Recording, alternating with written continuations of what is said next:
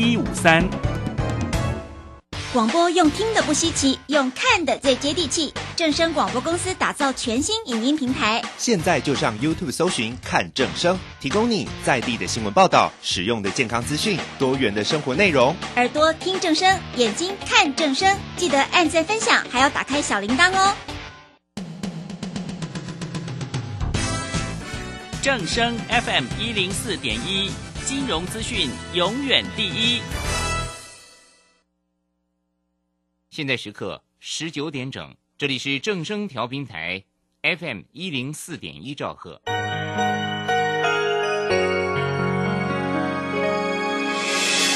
伤心的时候有我陪伴你，欢笑的时候与你同行，关心你的点点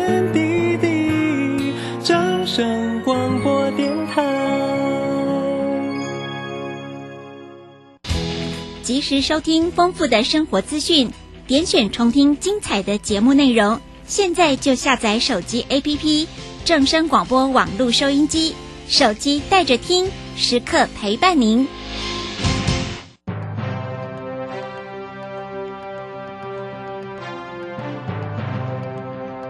掌握趋势就是掌握财富，理财最怕人云亦云、道听途说。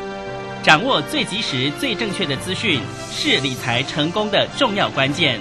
如何比别人早一步了解财经大小事，成为理财大赢家？欢迎收听由罗继夫为您主持的《财经早知道》。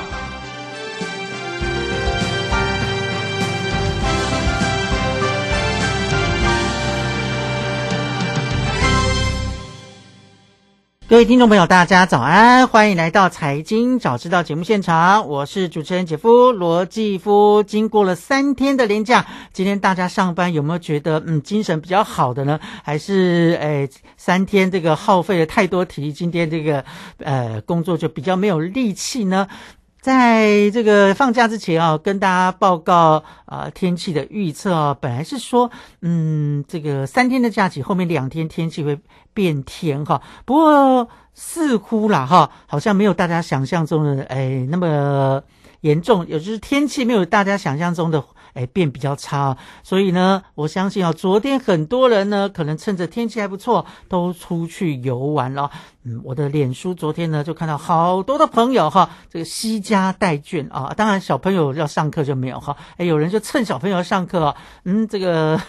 夫妻两个人呢，就哎度过了这个快乐的两人时光啊，去外面走走哈。所以昨天听说外面呢，哎到处都塞车哈，不知道是不是真的这样子哈。我看有人去宜兰玩哈。开了四个小时才从宜兰回到台北，哈，嗯，所以昨天可能很多人都利用了五一劳动节的假期啊。那今天劳工朋友们放完假之后呢，要打起精神来，哎，迎接新的挑战哦。今天的天气呢，可能还会比昨天更好，因为从今天开始呢，中央气象局的预告是说会连续四天都回温哈。今天呢，还发布了高温的资讯，白天的温度呢，哎，可能会超过三十度啊。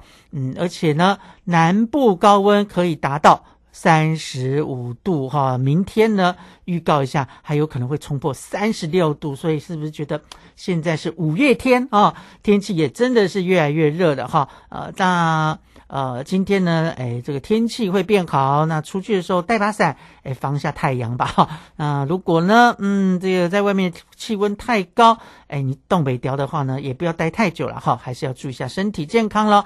好，那我们放了假，但是呢，哎，国际的金融市场并没有放假哈。哎，当然啦，像这个呃大陆啦哈，有五一长假，日本也是黄金周，所以他们五月一号是休市的哈。不过美国的股市昨天是有开盘的，昨天美国股市呢呈现的是涨跌互见的走势哦。美国道琼工业指数啊下跌了百分之零点一四，跌了四十六点四六点，收在三万四千零五十一点七点。S M P 五百指数呢下跌了百分之零点零四，大概是维持在平盘啊，只下跌了一点六一点，收在四千一百六十七点八七点。代表科技类股的纳斯达克指数呢也是下跌，要成呃跌幅有百分之零点一一，跌了十三点九九点，收在一万两千两百一十二点六点哦。那唯一有上涨的就是费城半导体指数，昨天是上涨了百分之零点八一，涨了二十四点一二点，收在三千零一十九点零九点，又重新登上了三千点的大关哈。其实呢，这两天的呃市场呢，可能。还是观望的气氛比较浓，因为呢，从今天呃台北时间晚上呢开始啊，联准会就要召开两天的会议。那这两天的会议呢，到底会不会升息？嗯，目前市场上当然都是认为还会再升息一码，但最重要的是大家要看他的会后声明哈，还有嗯会后的联准会的记者会。主席鲍尔会说出什么样的话？会不会透露出五月份这一次的升息就是最后一次，呃，将要停止升息的讯息呢？这是大家都在期待的哈。那呃，现在呢，嗯，当然了，嗯，市场的观望气氛是有一点点浓哈。那到底会不会升息？那又是不是是呃最后一次的升息呢？就是这个阶段哈。呃，有这个联准会传声筒之称的《华尔街日报》的记者哈，叫 Nick 哈，呃，他礼拜一的时候呢，又写出文章说，礼拜二跟礼拜三的联准会的公开市场委员会呢，呃，他的会议呢，他预估会再升息一码，也就是二十五个基点哈，而且呢，嗯，会将这个美国的联邦基准利率推升到十六年来的新高，达到百分之五到五点二五之间哈。同时呢，联准会会开会讨论是不是要暂停这个四十年来最快的升息的动作哈。所以呢，这个记者啊，一向都是联准会呃政策的风向球哈。他既然这么写的，那是不是会试出接下来不升息呢？哎，如果哈他真的有在试出这样的讯息的话，我相信股市会有一波的涨势啊啊，尤其是债市，因为债市最期待的就是不要再升息了，而且呢。哎，期待未来还会降息，当然降息的期待稍微早了一点点，现在还不用去想哈。可是至少停止升息来讲，对于债市是一个大利多哈。好，那我相信全世界的金融市场都在迎接这次的会议哈。不过呢，呃，因为是呃月初了，月初我们都会关心一个数字哈，就是呃所谓的 PMI 啊，这个采购经理人指数哈。那在美国呢，呃，这个 ISM 哈。呃，公布了四月份的制造业指数呢是四十七点一哈，这是连续第六个月都处于萎缩区间啊。啊，所谓的萎缩区间，大家都知道应该就是五十这个数字以下哈。不过呢，已经从上个月的三年低点开始回温了哈。哎，似乎也可以慢慢看到，哎，美国的制造业哈，虽然呢还是嗯在呃这个。萎缩区了哈，但是已经慢慢的有回升的迹象。当然，一个月的数字我说过不准，你大概要观察这个两三个月，看看它的趋势是不是真的往上走了哈。那如果是的话呢，哎，那就表示说美国的经济啊，应该可以摆脱衰退的疑虑了啊。那这个已经连续第六个月都是低于百分之五十哈。嗯，这是二零零九年以来持续最久的一个时间了哈，啊，所以制造业萎靡不振的现象还是蛮明显的了哈。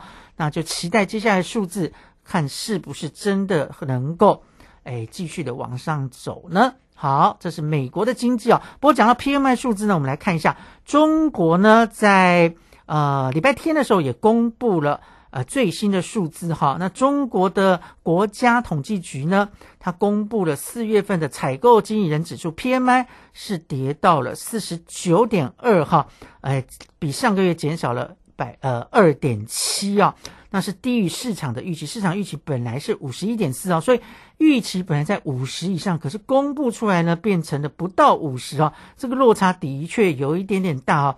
那现在呢，大家又对中国的经济哦。哎，是不是又开始要陷入萎缩呢？有一点点担心了啦，哈。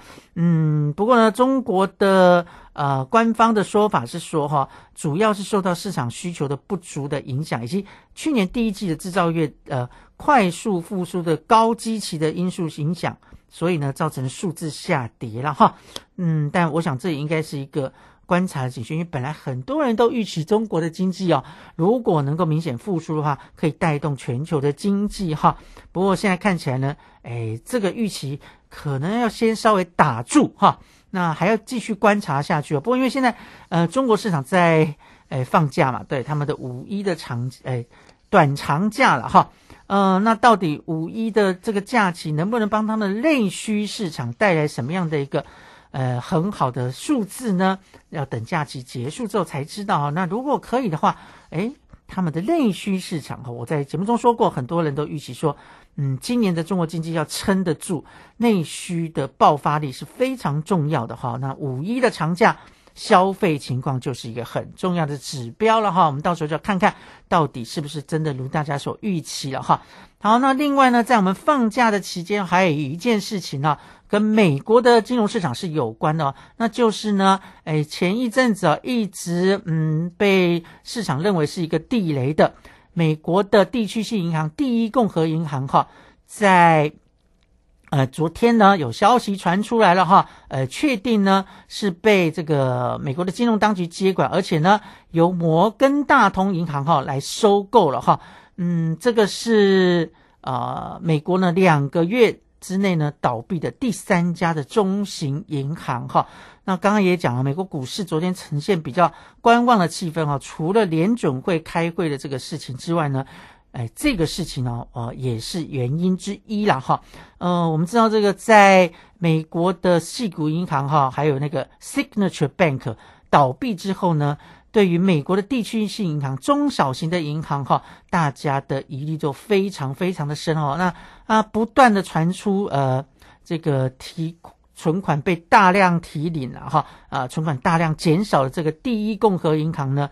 呃，大概也进不起这个，但呃，存货一直在提前哦，所以呢，嗯，在美国的联邦存款保险公司呢，哎，就发表了声明哈，呃，这个会来接管啊这家银行，而且呢，已经是由嗯美国的摩根大通银行来收购了哈。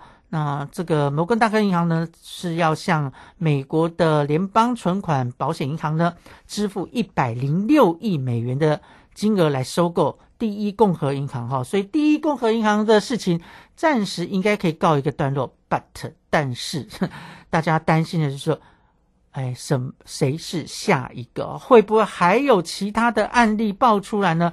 这个就是市场比较担心的问题了啊。嗯，其实姐姐夫也说过哈，就是。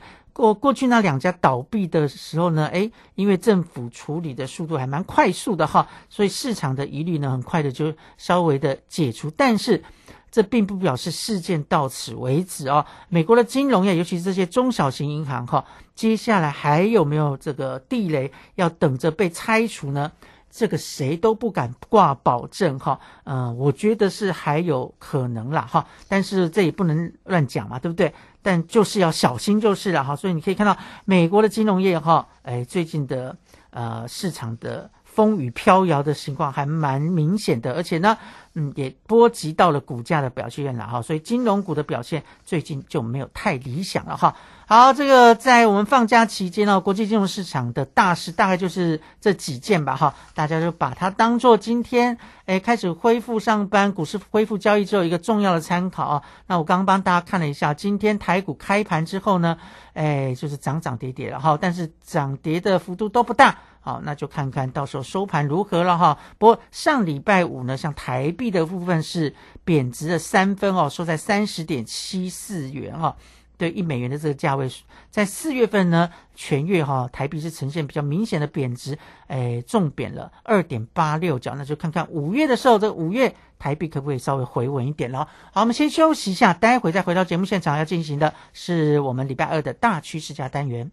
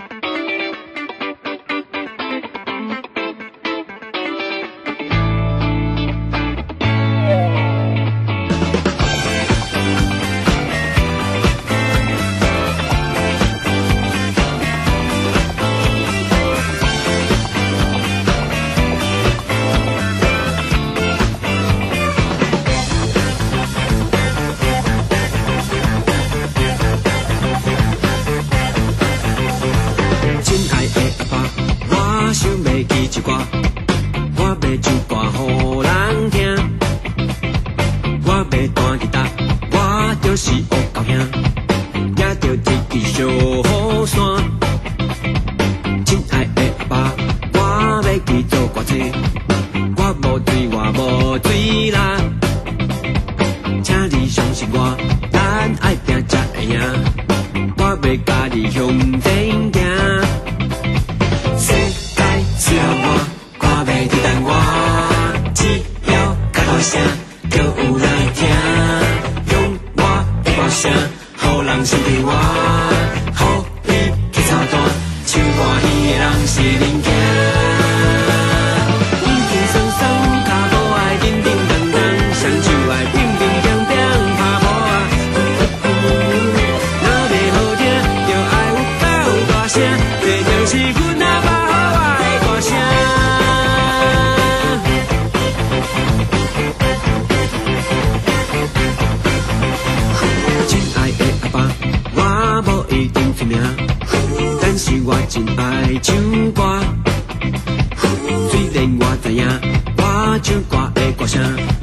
亲像一只阿咪啊。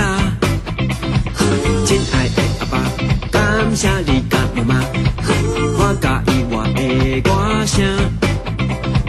世界这么大，一定有人爱我，开始来听我唱歌。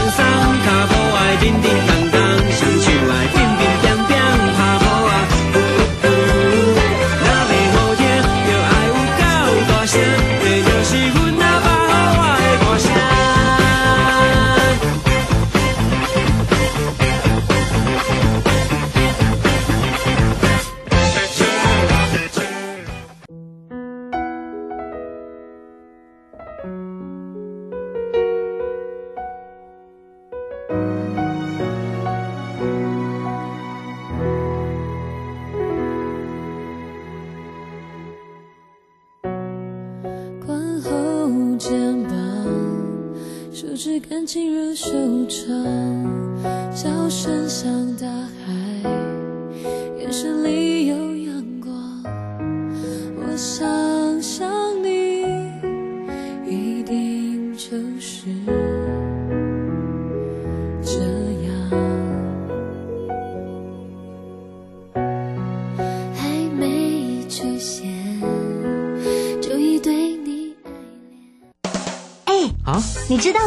法有重大修正吗？是什么啊？从一百一十二年一月一号起，满十八岁就是成年人喽。而且无论男生女生都要满十八岁才可以结婚。那之后我满十八岁，签契约、租房子都可以自己处理了耶。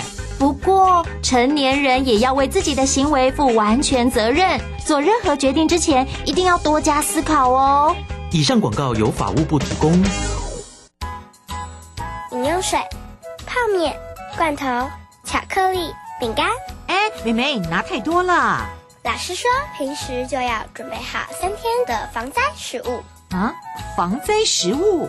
嗯，防灾食物是可常温长期保存且有营养，才能确保台风或地震来时，我们身体摄取足够所需的营养哦。以上广告由消防署提供。我觉得到海外游学最怕消费纠纷，或是在国外发生紧急危难时求助无门。不必担心，最新的海外旅游学习定型化契约，应记载及不得记载事项及定型化契约范本都有详细规范。我们来看看如何要求业者参照新规定签约，保障权益。在哪里查看呢？在教育部海外留游学资讯万花筒网站可以下载哦。以上广告是由教育部提供。广播用听的不稀奇，用看的最接地气。正声广播公司打造全新影音平台，现在就上 YouTube 搜寻看正声，提供你在地的新闻报道、实用的健康资讯、多元的生活内容。耳朵听正声，眼睛看正声，记得按赞分享，还要打开小铃铛哦。在今天单元当中，持续跟大呃，今天节目访问的那个医生是叫什么名字？刚刚不小心睡着，没有听到呢。错过节目别担心，现在只要用智慧型手机在 App Store 或 Google Play 搜寻正声广播网络收音机，下载 APP，让你随点随听，精彩无限 repeat。Hello，各位听众朋友，哦，现场节目也很清楚，没有杂讯呢。那当然，手机有正声，让你幸福与日增哦。正声 FM 一零四点一，生活保健样样第一。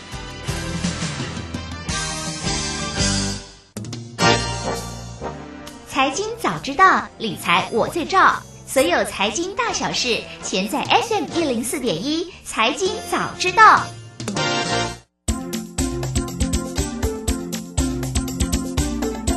掌握趋势就等于掌握财富。大趋势家为您追踪国内外财经环境的变化，剖析产业的趋势发展，让您轻松成为财经大赢家。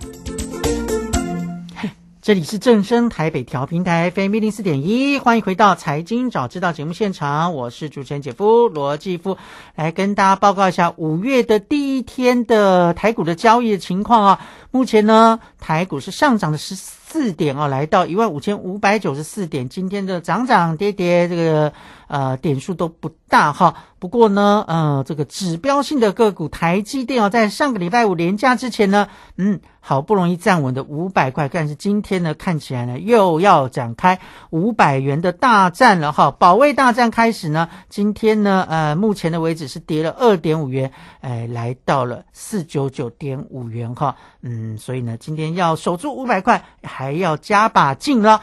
好，回来我们礼拜二的大趋势加单元哈，呃，我相信大家现在呢，嗯，大概每天都要去使用社群软体哈，这社群软体的呃，社群媒体啊，呃。普及，我想大家不用姐夫来讲了哈，哎，只是每个人用多用少的问题哦。那也就是因为这些社群媒体的发展哈，所以这几年呢，网红哈，哇，这个大量的窜出哈，嗯、过去呢，个人要凭借哎这个。这个自己哈、闯出一片天，真的没那么容易。可是借由社群媒体的普及呢，哎，网红哈、就可以打造自己的品牌哈、所以你可以说网红其实就是一种品牌。但是呢，哎，很多人都想当网红，但这个品牌如何打造？可很好打造吗？其实我相信啊，嗯，懂美感的人都知道，并不是那么容易哈。那到底这个呃个人的品牌应该要怎么打造呢？来，今天呢，呃，我们要跟《哈佛商业评论》杂志全球繁体中文版合作，我们一样邀请到呃副总主笔张燕文，请燕文人来跟我们分享一下这一期的杂志的重点内容。今天就要来谈谈，到底个人的品牌应该如何打造。燕文早安。不早安，各位听众朋友，大家早。好，就像我讲，现在哎，好像满街都是网红哎，有这种感觉了，对不对？哈，不网要经营一个网红，其实真的没有那么容易，对不对？对，其实呃，就像主持人刚讲的哈，那个现在好像很多都是网红。嗯那其实我们也发现，这个呃，现在已经是一种分众传播的时代，我想大家很清楚。对，呃，在某一个领域都会有他的这个关键意见领袖，我们所谓的 KOL 哈。对，那这些人其实，在他们的领域都相当有影响力哦。他可能不是一个呃整体来说在社会的知名人物，但是其实他们都有一定的影响力哈。那嗯当然更不用说他们呃透过他们的影响力哈，可以为他们自己带来一些收入。这些大家经常都可以看到网红哈。是当然他们呃很擅长就是创造一些个人独特的风格跟个人品牌。那这是网红他们呃在外在呈现出来的形象哈。那我们这篇文章呢，其实也要告诉大家，除了网红，因为有些听众朋友可能会觉得，哎，我又不想当网红啊，那其实打造个人品牌跟我有关系吗？对。其，实我们要强调一件事哈，就是要的，任何人都需要打造个人品牌哈，嗯。因为不然呃一个人在一个呃，因为我们是人是群体的动物嘛哈，你在一个群体当中或者你在一个组织当中，如果没有创造一个很好的人设啊，我们用人设这个词，哎其实很容易就被人家忽略掉。那嗯其实人设大家现在很很熟悉这个字眼嘛，哈，但是这个词啊，其实很早先经常是在日本动画里、动漫里面哈，他们嗯常用这个人设这件事情。那所谓的人设呢，就是说，呃，为了配合这些动画、漫画的剧情需要，他们就会为虚拟的动漫人物呢设计一些外观啦、个性啦，创造出他们这些呃动漫人物在大众心目中独一无二而且不可磨灭的形象。是我们随便举个例子来说啦，像呃日本的这个宫崎骏动画大师哈，他有很多这个脍炙人口的经典动画。其实如果谈到这里面动画里面的人物，其实大家都可以感觉到这些动画里面的人物哈，性格都非常鲜明。比如说像龙猫里面有一个小姐姐小月，嗯，是没错，或者像现在这个呃大家很呃很喜欢的《鬼灭之刃》里面的这个炭治郎，是一讲到这些名字呢，大家就会哎马上浮现出他长什么样子，然后他的表情是什么，性格是什么，啊没错哦，甚至他的这个个性、价值观，你都会觉得哎好鲜明哦。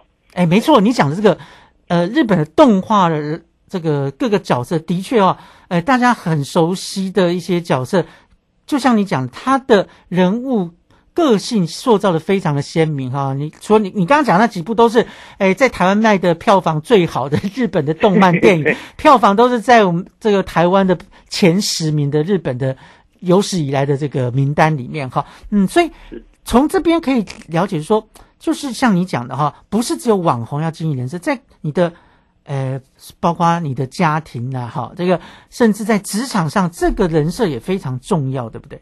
对，就像在、呃上个世纪哦，二十世纪末就曾经有知名的管理大师，他叫汤姆彼得斯哈，嗯。他就曾经说过，建立个人品牌是二十一世纪的工作生存法则。哇，那么有远见哦！这句话的时候，根本还没有网红这件事对啊哦，好有远见可是他就已经告诉大家，建立个人品牌有多重要。那为什么他会这么生存法则？他到底看到什么样的趋势了吗？因为他主要就是强调说哈，嗯我们人就是呃，你必须要创造一个鲜明的自我形象，你才能在人家的心目中留下印象。当他有需要，呃，不管是我们在我们以职场上为例好了，好，老板现在想要升迁一个人，嗯你如果在一群人之中，你完全没有个性，完全没有突出自我的话，他一定不会想到你。好，是我觉得这个对于呃一般的上班族来说就非常重要。没错如果你想要被看到，你想要有升迁的机会，你想要你的表现有人肯定的话，其实是创造个人品牌就是很重要的一件事。我觉得他在强调这个点，不是你只会做事就好，对不对？其实就像你讲，要让你这个人物跳出来，你就必须为自己做一些什么样的事情，对不对？对对，主要是、嗯呃建立个人品牌哈，可以让别人更容易辨识你、记住你，而且对你产生某种印象。那这种印象一点一滴累积起来呢，就会变成一个个人的影响力。就是嗯个人品牌强调是这件事。是好，那接下来我们就要问了，怎么样个打造个人的品牌？因为有些人就觉得，哎，这个我我在职场上努力工作就好了，我还要去什么人设啊，这好麻烦哦。对啊，我还要花时间去做这些事情，哎，值得吗？那有用吗？对他很多人一定有心里有这样的疑问。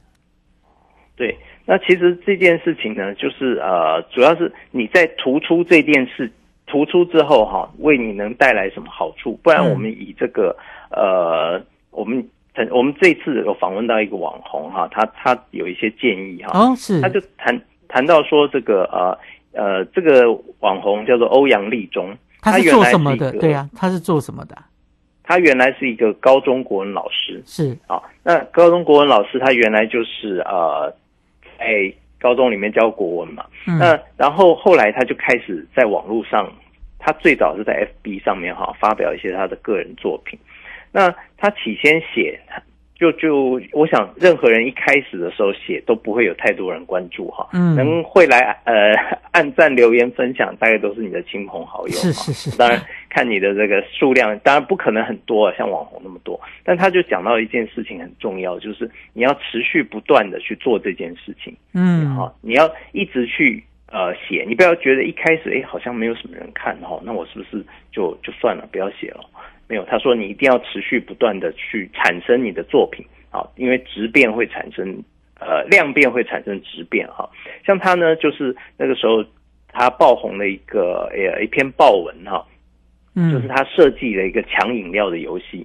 他在呃教那个《荀子劝学篇》的时候呢，他就设计了一个抢饮料的游戏，就是他在呃班上呃把大家带到户外去，准备了几瓶饮料，然后设计了个游戏，让每一个人的立足点不一样。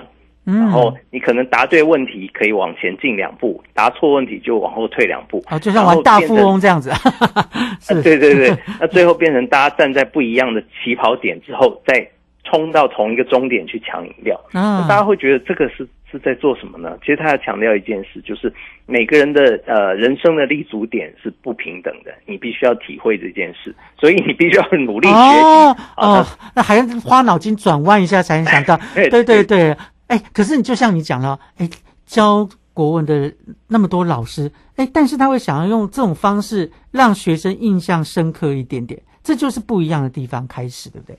对对，嗯所以他就是用这个方法，大家就觉得，哎，这个老师就在在呃网友的心目中就留下了印象，大家会觉得，哎，这个国文老师好特别哦。国文老师不再是我们印象中这个死板板的，嗯呃，好像只会念课文或者教一些很无趣的古文的这种形象，他会用一种呃很活泼的方式来教大家国文的内容，所以他就这样开始建立起他的我们像像我们前面所所谓的人设。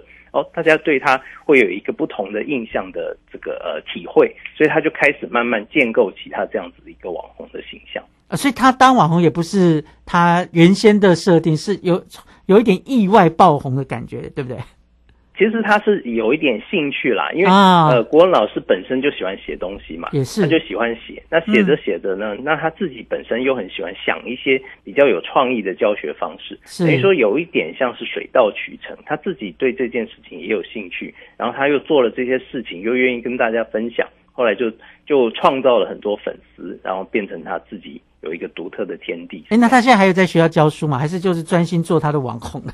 没有了，现在就是专心做他的网红。所以嘛，哈，也有可能因为你看一个转变，让你的人生事业都有不一样的发展，也说不定，就是了对不对？哈没错，嗯，是，哎，我觉得这是一个很好的建立个人品牌的一个很好的例子哦，就是说你要想点跟别人不一样的地方，突出自己哈。听起来好像哎不难，但做起来其实也没那么容易哦。所以，哎，你像你们这次的报道里面也有告诉大家，到底要怎么样去打造哎自己的个人的品牌，也有一些比较具体的建议跟做法，对不对？对，像我们呃，其实大家如果有兴趣创造自我品牌哈，可以，我想可以一开始可以记住三件事情哈，嗯就是呃呃，这个是从那个企业识别系统，大家知道 CIS 这件事哈，哎从这个东西衍生出来的。哦是通常我们企业建立识别系统要做三项很重要的事情，一个是理念识别，一个是行为识别，一个是视觉识别哈是。那这三件事情其实也同样适用在建立个人品牌。嗯那理念识别呢，就是我们先一开始就是要有品牌意识。诶，如果我想要打造自我品牌，我们希望自己展现什么样的形象啊？像刚才那个老师，他就觉得他创造出来的一个形象就是很有创意的国文老师，对不对？他的形象就是这样。所以大家可以想一下，我自己如果想要做一个呃人设的话，我的人设应该是什么？我是一个专业的人吗？我是一个趣味的人吗？我是亲切的人吗？还是有内涵的人呢？嗯所以那我自己的性格、人格、专业跟专长是什么呢？你要先想清楚。这是个定位的问题，对不对？这是个人定位的题，问题，没错，嗯就是要先想清楚自己是一个什么样的人。是，就是你要先好好的认识自己，盘点自己的性格特质啊，嗯嗯尤其不要不要去装另外一个人啊，因为我们啊个人的个性，你看我们长这么大了，也在呃社会上工作这么久了，其实你要去装成另外一个人是不容易的哈。是是是，所以大家先想清楚自己的个性、特色、专长到底是什么，不要想说哦，别人是这个样子哦，好像很厉害哦，我要不要装成他那个样子？你自己就会跳入你想要把自己套入另外一个模板哈，嗯这样子嗯其实是不容易成功。是是是，那 OK，那这是理念的识别，对不对？那另外的呃行为识别跟视觉识别又又又怎么做呢？好行为识别跟呃视觉识别哈，就是主要是创造自己的立体形象。因为如果呃我们人不管在什么位置哈，最怕人设是很扁平、很模糊的。嗯哼因为如果我们没有一个好的行为跟视觉识别哈，人家总是认不出来，想说，诶，我